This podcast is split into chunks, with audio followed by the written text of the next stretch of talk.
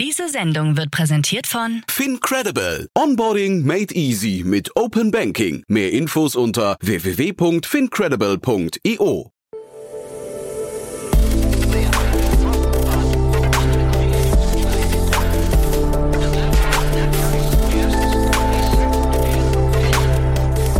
Startup Insider Daily.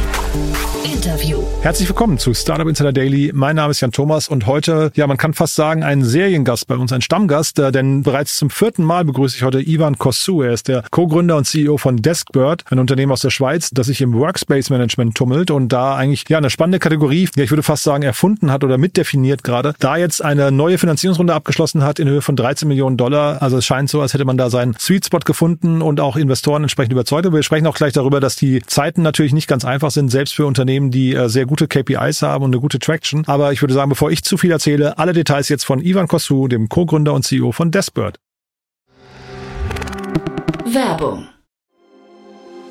Sei dabei beim HTGF Family Day am 11. und 12. Juni in der Station Berlin. Für zwei Tage voller Inspiration und Business. Tauche ein in ein einzigartiges Netzwerkerlebnis mit bis zu 1500 Teilnehmenden. Erkunde das innovative Seed- und Later-Stage-Portfolio des Hightech Gründerfonds. Lass dich vom vielseitigen Programm inspirieren und knüpfe wertvolle Kontakte. Sichere dir jetzt dein Ticket. Mehr Informationen findest du unter www.family-day-htgf startup.de.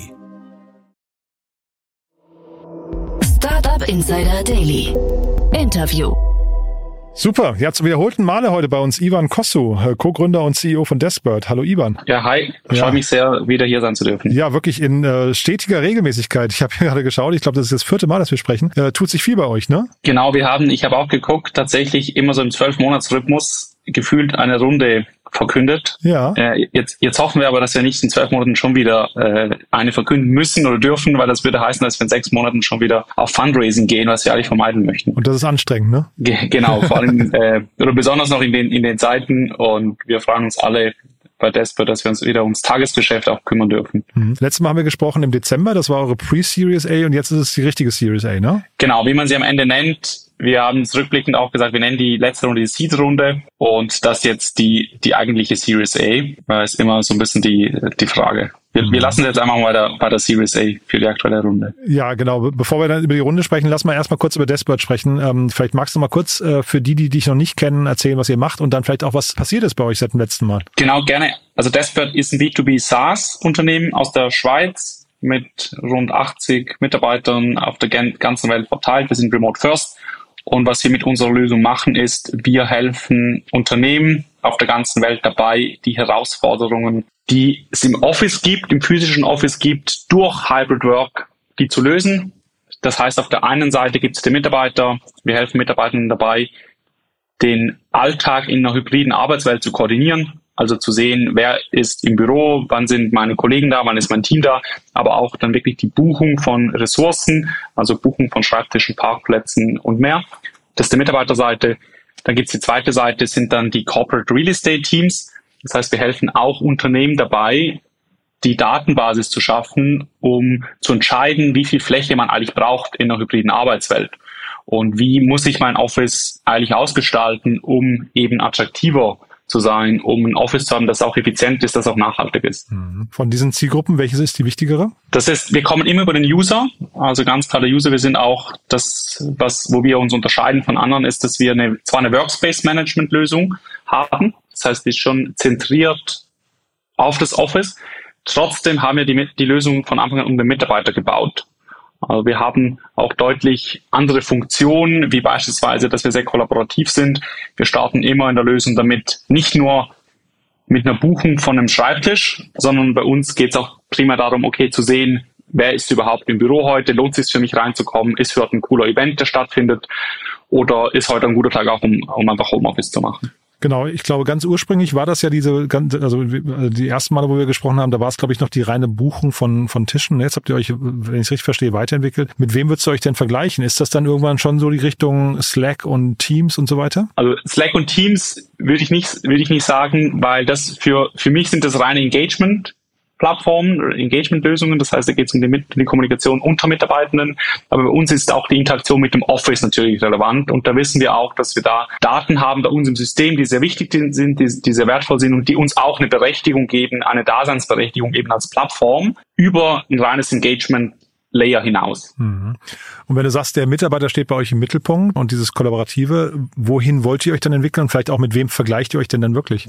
Wir wollen, dass das Dashboard in, in fünf Jahren das ist, was heute Salesforce ist für die Kategorie von CRM oder was Personio ist für die Kategorie von, von HRS. Wir sehen, dass Workspace Management genau so eine Relevanz erhält mit der zunehmenden Komplexität durch Hybrid Work und da möchten wir den globalen Standard setzen mit unserer Lösung für modernes Workspace Management. Mhm. Also globaler Standard, das klingt natürlich sehr, sehr ambitioniert. Ne? Workspace Management, für mich, das bin ich aber natürlich auch nicht die hundertprozentige Zielgruppe, aber der Begriff taucht nicht so häufig auf wie jetzt zum Beispiel CRM und so weiter. Die, die haben sich ja komplett dann, ne, Salesforce und so, haben sich total äh, etabliert als Infrastruktur.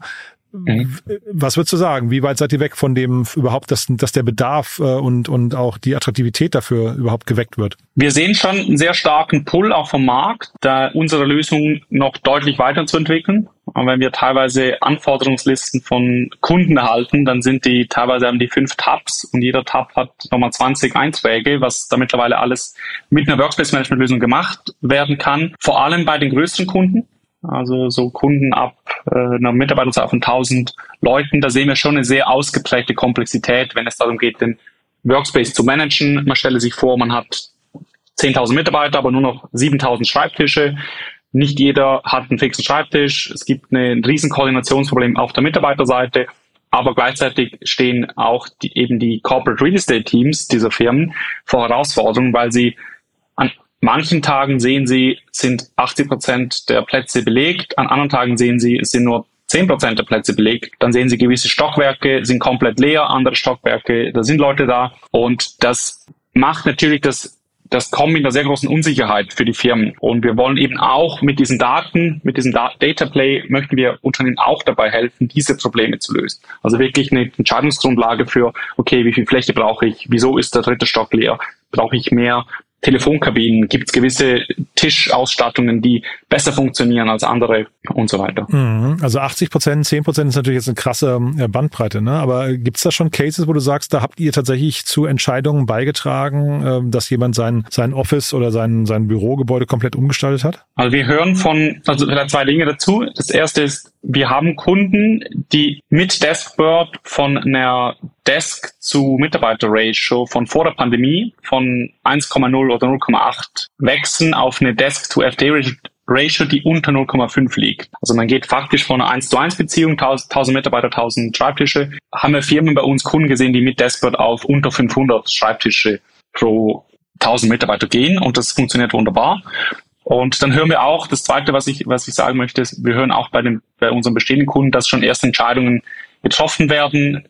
Ich habe eine Anekdote war, dass der Enterprise-Kunde von uns gesagt hat, ja, er hört von, er hat von einem Team gehört, dass sie eigentlich mehr Fläche benötigen und da wurde intern sozusagen äh, eine Beschwerde eingereicht und dann hatte der sozusagen mit den Desktop-Daten konnte sagen, hey, nee, das stimmt aber nicht. Wir sehen es in den Daten, dass eigentlich ist eure Maximalauslastung war irgendwie 75 Prozent über die letzten sechs Monate, also braucht ihr eigentlich nicht mehr Fläche. Und dann war das Thema auch gegessen. Gibt es da intern bei den großen Unternehmen eigentlich Konflikte? Also man, man liest ja immer wieder, dass Amazon, Apple und so weiter eigentlich äh, darauf oder darauf drängen, dass die Mitarbeiter zurückkommen ins Office. Das, was du jetzt gerade beschreibst, ist ja eigentlich eher der gegensätzliche Trend, äh, entgegengesetzte Trend, dass man eigentlich äh, sich darauf einrichtet, dass die Plätze dann nur noch halb belegt sind, also ähm, oder beziehungsweise momentan halb belegt sind und daraus dann quasi den neuen Standard entwickelt. Äh, Gibt es da interne Konflikte und äh, was heißt das hinterher dann für euch?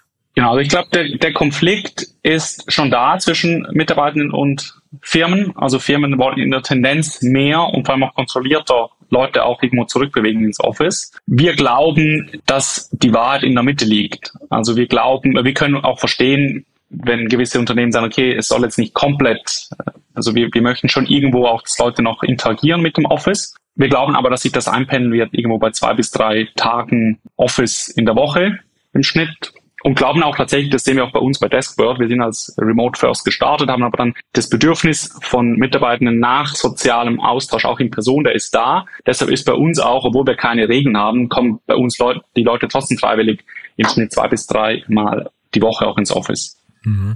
Und euer Geschäftsmodell ist dann pro Seat, also pro Mitarbeiter oder wie hat man sich das vorzustellen? Genau, ist ein Lizenzmodell pro Seat, pro Mitarbeiter. Und du hast gerade gesagt, Größenordnung 1000 Mitarbeiter. Ist das so da, wo es für euch dann Spaß macht oder, oder auch viel kleinere Teams? Ja, also Zielkunden ganz klar sind Enterprises. Wir sagen, ab 1000 Office Worker ist unser, unser Sweet Spot. Wir sehen gleichzeitig aber auch, dass Kunden bereits sehr viel mal, Value aus der Lösung von, aus Dashboard ziehen, die deutlich kleiner sind. Mhm. Wir haben auch Kunden, die sind schon beim zweiten oder dritten Renewing Cycle bei uns mega happy. Äh, die sind bei 20, 30 Seats und wollen da auch nichts, wollen auch nichts ändern. Äh, richtig Spaß macht für uns aber bei den größeren, das, da ist auch die Komplexität, die nimmt dann exponentiell zu von einem, von einem Workspace. Und das ist natürlich da, wo, ja, wo wir spielen möchten. Hm. Lass uns mal über die Finanzierungsrunde sprechen. Ne? Jetzt 13 Millionen Dollar. Du hast ja vorhin schon gesagt, die Zeiten sind nicht ganz einfach gewesen. Ähm, vielleicht magst du es mal durchführen. Zum einen durch die Runde und dann aber vielleicht auch mal beschreiben, wie waren denn so die Gespräche? Genau, also die Zeiten sind tatsächlich nicht, nicht so einfach. Wir, wir dachten zuerst, wir, wir hatten ganz gute KPIs, gute Zahlen, haben uns da auch ständig ein bisschen verglichen, auch Feedback angeholt von Investoren. Die haben eigentlich alle gesagt, ja, perfekt, ihr müsstet keine Probleme haben, eine, eine Runde zu raisen. Hm. Dann haben wir gedacht, okay, ich würde nicht sagen, wir haben es auf, auf die leichte Schulter genommen, das haben wir nicht gemacht, aber trotzdem dachten wir, es, wär, es wird einfacher, als es am Ende war. Äh, es war ein intensiver Prozess. Wir haben mit sehr vielen VCs gesprochen, hatten am Ende das Glück, dass wir auch mehrere Angebote hatten. Wir konnten auch so ein bisschen aussuchen. Und vielleicht, um es mit einer Anekdote zusammenzufassen, ein, ein Partner von dem VC hat gesagt, dass sie für jede Entscheidung, die sie treffen, ob sie investieren oder nicht, sind auf Partnerebene sind 70 Prozent mehr Interaktion erforderlich als noch vor zwei Jahren. okay. Das heißt, das haben wir schon auch dann irgendwo gespürt. Am Ende des Tages hatten wir, hatten wir irgendwo das Glück, dass wir doch innerhalb von vier bis fünf Monaten, seitdem wir die Runde gestartet haben, auch closen konnten. Mhm. Und was waren so die KPIs, auf die ihr geguckt habt? Also was, was würdest du sagen, habt ihr in den Mittelpunkt gestellt der Kommunikation? Was kam besonders gut an? Also weiterhin Wachstum. Ich mhm. glaube sozusagen, there, there is no path on growth. Also wachsen muss man irgendwie immer. Und es ist auch nicht so, dass man jetzt sagen kann, okay, jetzt, jetzt gucken die VCs mehr auf Kapitaleffizienz und dafür kann man weniger wachsen. Das, das Gefühl nicht so. Man muss genauso wachsen. Man darf nur weniger ausgeben. was, was natürlich irgendwie als Startup dann äh, die, ja, der, der Königsweg ist. Also lange Rede, kurzer Sinn, die, die üblichen KPIs, die zählen weiterhin. Zusätzlich kommt noch sozusagen als, als Challenge einfach, dass auf Kapitaleffizienz nochmal äh, zweimal drauf geschaut wird. Mhm. Und die Investoren jetzt, Alston ne, ist dabei, das ist Carsten Maschmeyer, ne? Genau. Ja. ist der Fonds, der von ihm gegründet wurde. Ja, und dann AXA Venture, äh, Venture Partners, also das sind beides neue, ne? Genau, das sind die neuen, äh, die als Co-Lead die Runde anführen und dann haben wir auch die bestehenden VCs auch signifikant sich beteiligt in der Runde. Mhm. Und jetzt hast du gerade gesagt, ähm, ihr wollt nicht in zwölf Monaten schon wieder, äh, also du möchtest nicht in zwölf Monaten wieder zu Gast sein, hast du gesagt. Ähm, was müsst ihr jetzt schaffen bis zur nächsten Runde? Ja, also ich möchte natürlich, ich freue mich immer zu Gast zu sein, nicht, nicht falsch verstehen. Äh, genau, aber trotzdem wollen wir eigentlich, dass wir nicht in zwölf Monaten die nächste Runde machen. Ja, was, was wir schaffen möchten, ist natürlich den, den großen Meilenstein. Wir sind immer noch sehr stark natürlich von Topline-Growth getrieben. Der, der nächste große Meilenstein ist irgendwo die 10 Millionen ERR-Grenze zu knacken. Das ist äh, ein sehr ökonomisch geprägter Meilenstein. Natürlich haben wir weitere Meilensteine äh, wie die Weiterentwicklung des Produkts. Also es wird auch einiges des, äh, der Funds gehen ins, in die Produktentwicklung. Wir haben noch sehr viele Features vor uns. Das ist natürlich auf der einen Seite ist es Arbeit, auf der anderen Seite gibt es uns auch diese irgendwo den Peace of Mind sagen zu können, okay, das ist eine relevante Kategorie, dass wir bauen hier nicht nur ein Feature und wenn irgendwann ein großer kommt und der baut das Feature nach, dann sind wir weg, sondern das hat an Komplexität schon stark zugenommen und da wird auch einiges noch in die Produktentwicklung fließen, um am Ende des Tages eine Plattform zu sein, eben wie das, wie das Salesforce für CRM ist oder wie das Personen für HRS ist. Hm. Wir hatten hier gerade gestern, haben wir über Salesforce gesprochen ähm, und Salesforce so, glaube ich, 38 Milliarden äh, Dollar Umsatz ne, im letzten Jahr. Also schon, schon irgendwie ein schöner Vergleich, den du da ziehst. Die sind auch riesengroß. Ne? Wie groß müsst ihr denn werden, um eure Ziele zu erreichen? Bis zur nächsten Runde? Ja, bis zur nächsten Runde auch darüber hinaus. Also ich vers versuche mir ein bisschen vorzustellen, du hast ja gerade von fünf Jahreshorizont gesprochen. Ich versuche mir so ein bisschen vorzustellen, welches Bild du da zeichnest von eurer Firma. Ja, also wir, wir denken eigentlich nicht so stark in Anzahl Mitarbeitern, die wir haben möchten. Ich glaube, das wäre auch wäre eher gefährlich. Was wir, glaube ich, was uns als Gründer antreibt, ist wirklich diesen Standard zu bauen für eine Kategorie, die gerade im Umbruch ist. Also die Kategorie Workspace Management, die gab es schon, die gab es schon vor der Pandemie. Das waren aber sehr oft Insellösungen, die gewisse Use Cases rund um, den, um das Office gelöst haben. Aber das Thema Plattform, glauben wir, kommt erst jetzt durch die Pandemie, nicht durch die Pandemie, aber durch Hybrid Work, mhm. was durch die Pandemie extrem beschleunigt wurde, zustande. Und wir, was uns antreibt, was wir in fünf, was wir in zehn Jahren schaffen möchten, ist, dass wir einen globalen Leader für eine Kategorie gebaut haben mit Deskbird. Ja, sehr spannend. Und sag mal, äh, Hybrid Work, ähm, was sind denn aus deiner Sicht jetzt mal, abgesehen davon, dass jetzt die Leute, sag mal, dann teils remote, teils im Office sind, was sind denn so die größten Veränderungen, die ihr seht bei, de, bei euren Kunden? Also was sind denn die Konsequenzen, die quasi, wenn man jetzt so vor Corona, nach Corona vergleicht? Ähm, Gibt es da Learnings, die du teilen kannst? Vielleicht auch so Best Practices, wo du sagst, hey, da haben ein paar Unternehmen es wirklich besonders gut gemacht, besonders clever? Ich glaube, dass ein, ein wichtiger Aspekt ist, dass Hybrid Work jetzt nicht der Auslöser war für etwas, sondern das war mehr ein, ein extremer Beschleuniger oder war so ein, ein Inflection Point. Also das waren schon viele, es war unterschwellig schon da, dafür was für, für das für das Outcome, was wir heute sehen. Also viele Firmen haben schon vor der Pandemie gewisse Art von Flexibilität gehabt, gewisse Tage Homeoffice erlaubt. Äh, gewiss, viele Firmen haben sich auch aktiv Gedanken dazu gemacht, wie viel Fläche sie eigentlich brauchen, weil sie, weil sie gemerkt haben schon vor der Pandemie, okay, irgendwie ist doch immer 30 Prozent Leerstand und irgendwie kostet halt viel Geld in Zürich, in München, in Berlin, die, die Bürostandorte zu, äh, zu mieten und zu, zu maintainen. Mhm. Und das war schon, dafür war schon Hybrid Work ein sehr, ein sehr guter Beschleuniger im Sinne von für eine Veränderung, ein sehr guter Beschleuniger, weil es kaum ein Unternehmen gibt auf der Welt, das sich nicht mit der Frage auseinandersetzt, aktiv zum einen, wie möchten wir arbeiten, was ist die Rolle des Büros und zum anderen aber auch, genau, wie möchten wir das Büro konkret ausgestalten, um zukunftsfähig, um weiterhin auch für, für Talente attraktiv zu, zu sein. Und ich höre dir, ich höre bei dir raus, dass ihr davon ausgeht, das bleibt auch so, ne? Dass also, ähm, sagen wir, diese, diese Mixtur aus äh, Remote und, und äh, physischer Präsenz, die geht nicht mehr weg. Genau. Äh, also für uns ist es, da sehen wir auch in den Daten, gibt es da keinen Zweifel. Ich weiß, es gab vor kurzem gab es wieder ein paar Press oder ein paar Unternehmen, wie du, du hast es gesagt, äh, Apple, Amazon, glaube ich, war noch ein Beispiel, mhm. die, die etwas stärker die Mitarbeiter zurückholen möchten. Für uns ist es mehr so wie ein Pendel, was halt auch mal wieder ein bisschen zurückschwingt. Aber der grundlegende Trend, da gibt's da gibt's keinen Zweifel, dass das, äh, dass das bleibt. Wir glauben, wir gehen noch weiter. Wir glauben, in fünf Jahren kannst du als Unternehmen, was irgendwo im Service also was, was theoretisch Hybrid Work ermöglicht, kannst du keine Talente gewinnen, wenn du nicht zumindest eine, ein, ein Grundmaß an Flexibilität auch anbietest. Also dass du sagst, du, die Mitarbeiter müssen fünf Tage die, die Woche ins Office, das glauben wir, damit kriegt man keine Talente mehr in der Zukunft. Auch das ist natürlich so ein bisschen Pendel. Ne? Wir hatten jetzt so eine Zeit, da waren die Mitarbeiter irgendwie am längeren Hebel, jetzt sind gerade wieder die Unternehmen, glaube ich, wieder ein bisschen gefühlt am, am längeren Hebel. Auch das könnte ja so ein Pendel sein und da gibt dann vielleicht auch so ein Unternehmen den Takt vor. Ne? Ich weiß es nicht genau. Genau, aber du, du meinst die Unternehmen wahrscheinlich, weil die Wirtschaftslage gerade so ja, ist. Ja, ja, genau, genau. Ne? Weil jetzt einfach gerade Massenentlassungen waren, zumindest in der Digitalwelt, aber ich glaube, das zieht sich ja so durch alle, durch alle Branchen ein bisschen durch. Ne? Ja, das stimmt. Aber genau, wie du dann sagst, für so ein Pendel und also es kann auch in sechs Monaten, wenn die Wirtschaftslage anders ausschaut, kann das, kann das Pendel wieder in die andere Richtung schwingen. Mhm. Gibt es denn vielleicht trotzdem nochmal, wir hatten ja über Best Practices gerade gesprochen, ähm, gibt es denn äh, sag mal, Empfehlungen deinerseits, die du, die du Unternehmen mitgeben kannst, wo du sagst, darauf würde ich an eurer Stelle achten? In Bezug auf Hybrid Work meinst ja, du? Ja, Hybrid Work, die neue Arbeitswelt, ne, so insgesamt. Ja, also ich glaube, das ist ein, ist ein vielschichtiges Thema. Man, also man kann Hybrid Work nicht einfach sagen, okay, man macht es jetzt von heute auf morgen. Äh, ich glaube, wenn man es ganz grob unterteilen möchte, sind es zwei Dinge, die ganz wichtig sind. Das erste ist Kultur und Prozesse und das zweite ist dann auch nicht zu unterschätzen, ist auch die IT-Infrastruktur. Also beim ersten Teil Kultur, Kultur und Prozesse man kann Hybrid Work nicht einführen, wenn beispielsweise das Leadership und das Top-Management nicht dahinter steht. Und wenn man irgendwie jemandem im, im, im Unternehmen von 10.000 Leuten einen Auftrag gibt, jetzt mal Hybrid Work einzuführen, äh, die besten Unternehmen die besten Umsetzungen, die wir gesehen haben, da war immer das Top-Management auch stand dahinter und hat, war sehr bewusst, war sehr überzeugt, dass Hybrid Work die Zukunft ist und dass es im Zweifel sogar ein Wettbewerbsvorteil sein kann, wenn man es gut macht. Das ist mal die eine Seite. Die andere Seite Infrastruktur ist ganz banal. Klar, du brauchst digitale Prozesse. Du kannst, wenn du du musst deine Prozesse von Grund auf neu denken, alles digitalisieren, du musst auf der, du musst auf der Cloud sein, dass, dass du theoretisch, dass, dass die Mehrheit der Mitarbeitenden theoretisch orts, komplett orts, ortsunabhängig arbeiten kann. Und das ist auch ein wichtiger Bestandteil, ein wichtiger Faktor, damit Hybrid Work funktioniert.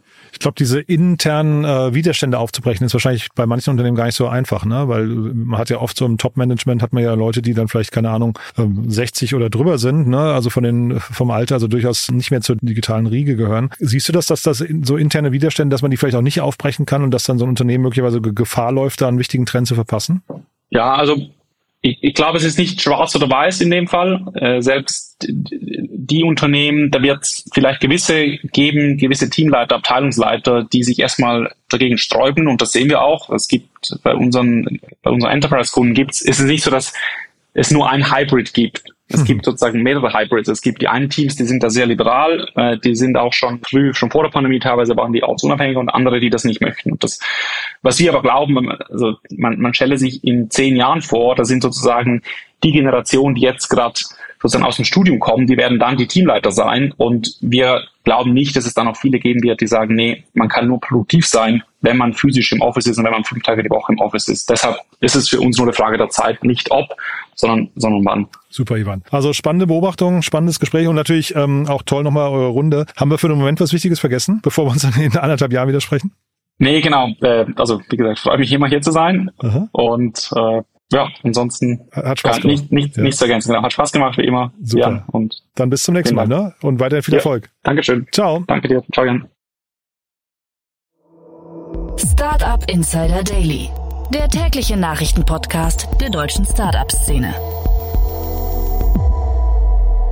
Ja, das war Ivan Kossou, Co-Gründer und CEO von Desbird und ja, wirklich beeindruckend, muss ich sagen. Tolle Runde und Glückwunsch nochmal, wurde ja gerade gestern erst announced, also von daher brandheiß das Thema und äh, ich finde auch sehr spannend, muss ich sagen. Bin sehr gespannt, wie es weitergeht. Ich finde das Ganze sehr plausibel und finde es immer toll, wenn hier Unternehmen zu Gast sind, die groß denken und das dann aber auch natürlich unterfüttern können mit entsprechender Traction. Finde ich in dem Fall wirklich beeindruckend. Wenn es euch gefallen hat, wenn es euch genauso geht wie mir, dann gerne weiterempfehlen. Ihr wisst ja, wir freuen uns immer über neue Hörerinnen und Hörer, die uns noch nicht kennen. Dafür schon mal vielen Dank. Und ansonsten wie immer der kurze Hinweis auf unsere Plattform Plattformen. Ihr wisst, unter www.startupinsider.de bauen wir das größte Verzeichnis der deutschen Startup-Szene auf. Dort findet ihr nach und nach alle Startups, die man kennen sollte. Natürlich ist Desbird auch dabei und man findet dort auch zum Beispiel alle Interviews mit Ivan. Das heißt, wenn ihr die alten Folgen nochmal nachhören möchtet, dann einfach Desbird oder den Namen von Ivan in den Suchschlitz eingeben und dann findet ihr auf jeden Fall alle Podcasts. Ihr findet aber auch Podcasts dort von allen anderen wichtigen Akteuren, also Pip Klöckner, Florian Heinemann und so weiter. Und das Tolle ist, es sind immer Sammlungen, also Podcast-Sammlungen von allen möglichen Kanälen. Das heißt, wenn ihr da mal eine wichtige Folge verpasst haben solltet, findet ihr die auf jeden Fall bei uns auf der Plattform. Www.startupinsider.de, schaut euch mal an. Wir freuen uns auf Feedback. Wir freuen uns auch, wenn ihr das weiterempfehlt und wir freuen uns natürlich auch, wenn ihr euch bei uns bewerbt. Wir suchen nach wie vor Mitstreiterinnen und Mitstreiter, speziell im Bereich Content und Sales. Falls ihr da jemanden kennt oder euch selbst berufen fühlt, bei uns anzufangen, meldet euch gerne. Wir sind auf jeden Fall offen für jedes Gespräch und freuen uns über euer Interesse. Vielen Dank fürs Zuhören. Euch einen tollen Tag. Vielleicht hören wir uns nachher nochmal wieder und falls nicht nachher, hoffentlich spätestens morgen. Bis dahin, alles Gute. Ciao, ciao.